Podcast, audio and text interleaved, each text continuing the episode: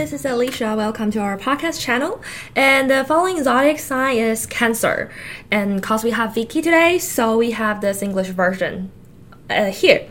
So welcome Vicky to join us today. Hi. This is so exciting. My Yeah. show.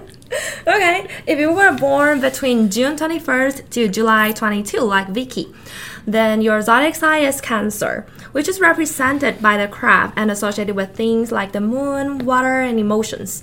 Some of the most well known Cancer traits are kindness, emotional intelligence, and yes, crabness. They seems they have their shells, right?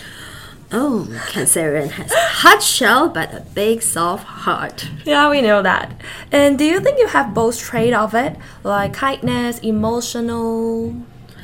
Um, a hard shell? Yeah, I would think so. I think probably I have a reputation of not quite being easy to deal with among our colleagues.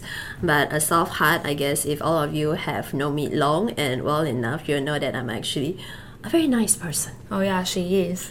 But she's, uh, uh, she has a strong like appearance. then I found out that Vicky is really good at bargain. She's a strong negotiator as well. She also like um, always discuss the contract with multinational corporation and foreign windows. So how do you show your personality at work? Or what's your strong trait of this sign? Two aspect. The hard side of it is being the most senior staff in the company and also the leader of the pack. I must make sure I maintain the standard and actually keep getting it up. If I do a lower rates, then all of you gonna start doing a lower rates. If I keep it up, and I would expect all of you to follow upwards. So that's being a mm. role model. Yeah. And then the soft side, of course, is when we deal with client, everything starts at hello. Um, how we engage, how we walk the journey with the clients, you know what they really value, what they want. And along the way, if we are able to commit and show that we can deliver, that one, two, even three percent really doesn't really make that much of a difference, especially to our to our foreign clients. That one, two percent actually translate to just a few NT dollars. That's really very lipstick margin. Yeah. So how do you like change your mind to deal with that? Like con- uh, contract discussion with foreign windows. Yeah, like if they stand for their price, they don't want to change it. Um, if they don't want to change, then probably we'll have to look at what are the things that they cannot change, and if this is a Find a client that we sometimes have to look internally long term. Some client bringing them on board, um, having the interaction with them could actually open up more avenues of business for us. Um, sometimes this client could actually help our consultants to actually close even more cases. So I think there's some give and take. It's not what is the profit margin, but rather sometimes also what is the long term benefit that we can get working with certain clients. So, I mean, in business, we all know that um, some big names we have to work with because these are the big names clients that Yeah. actually makes candidate or even consultants feel that oh wow I'm working for some big guru or, some M F- soft companies. So sometimes That's it's more just, important. It's just name dropping, but mm-hmm. this probably will be a very small part of it. That's right. And as we know, like Cancerian usually not like to talk too much, like talkative, and doesn't like to stand under the spotlight, right? So how do you overcome to it and be so successful in our business, like right now? I don't quite As agree we with think. the talkative part. I am very talkative, but yes, the spotlight. We don't like. I don't like to be in the spotlight. Mm-hmm. So it's uh, really very difficult for me now staring at the microphone.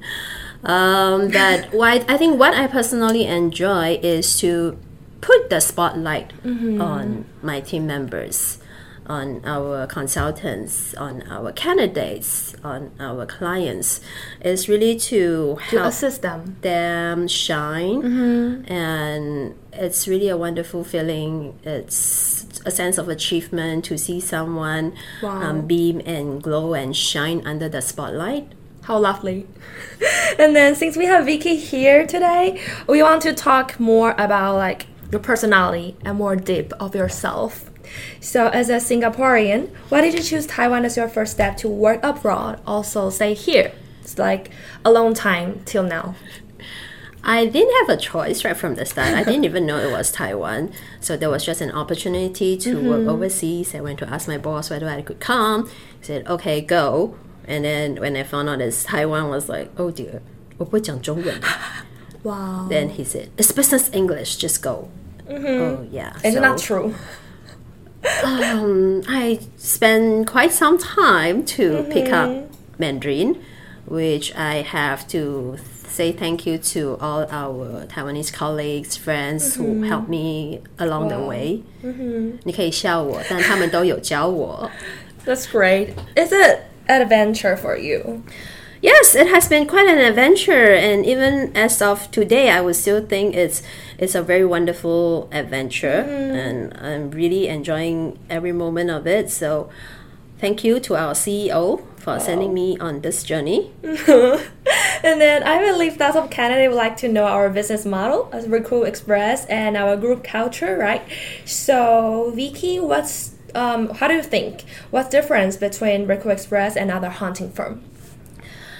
Um, And Well- also our business model. for us, um, interestingly, we hire every individual for who you really are deep inside. We are not hiring you for how many accounts you can bring, how many clients you know in the industry, what's your industry knowledge, how many connections you have on your LinkedIn, or even how many data pools that you have went through over the last few years.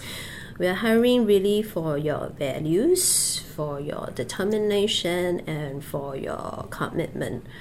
So I guess this difference actually makes such that we really expect candidates to come in to mm-hmm. be able to work as a team because Yeah. everyone bring on their strength to spur We're each doing other teamwork. to do better. Mm-hmm. Well, teamwork sometimes can be quite confusing that we do something together. Yeah. But how I would see theme, theme, teamwork is that mm-hmm. um, how in a team everyone becomes a better person because of someone else. Mm-hmm. That is more the synergy effect that I would think a teamwork could actually bring rather than what you have completed. Because if everyone gets better over time working as a team, then the next mission, the next case that you completed will be even more exciting and more fulfilling. Mm-hmm. So I guess this is the candidates what we are looking for for Recruit Express. And then last of all, I want to show you guys something special. I want to invite Vicky to say something to whom may interested in our business in Recruit Express in different language. okay. Ready? Yeah, ready. Okay. こんにちは，私は Vicky です。祝大家新年快樂，身體健康。I welcome you to join us on the mission to help people find good job and help clients be successful. 我是立刻面试最后一关，欢迎你来挑战。 Wow, 超厉害. That's amazing. And then I really appreciate that we have Vicky today here. She shared a lot of her career, life, and also experience. So also hope you guys learn more about um, Recruit Express. And if you are interested in our business model and in our business, welcome to join us. And send your resume to talent at recruitexpress.com.tw. See you next time. Bye bye. 欢迎你来挑战。拜拜。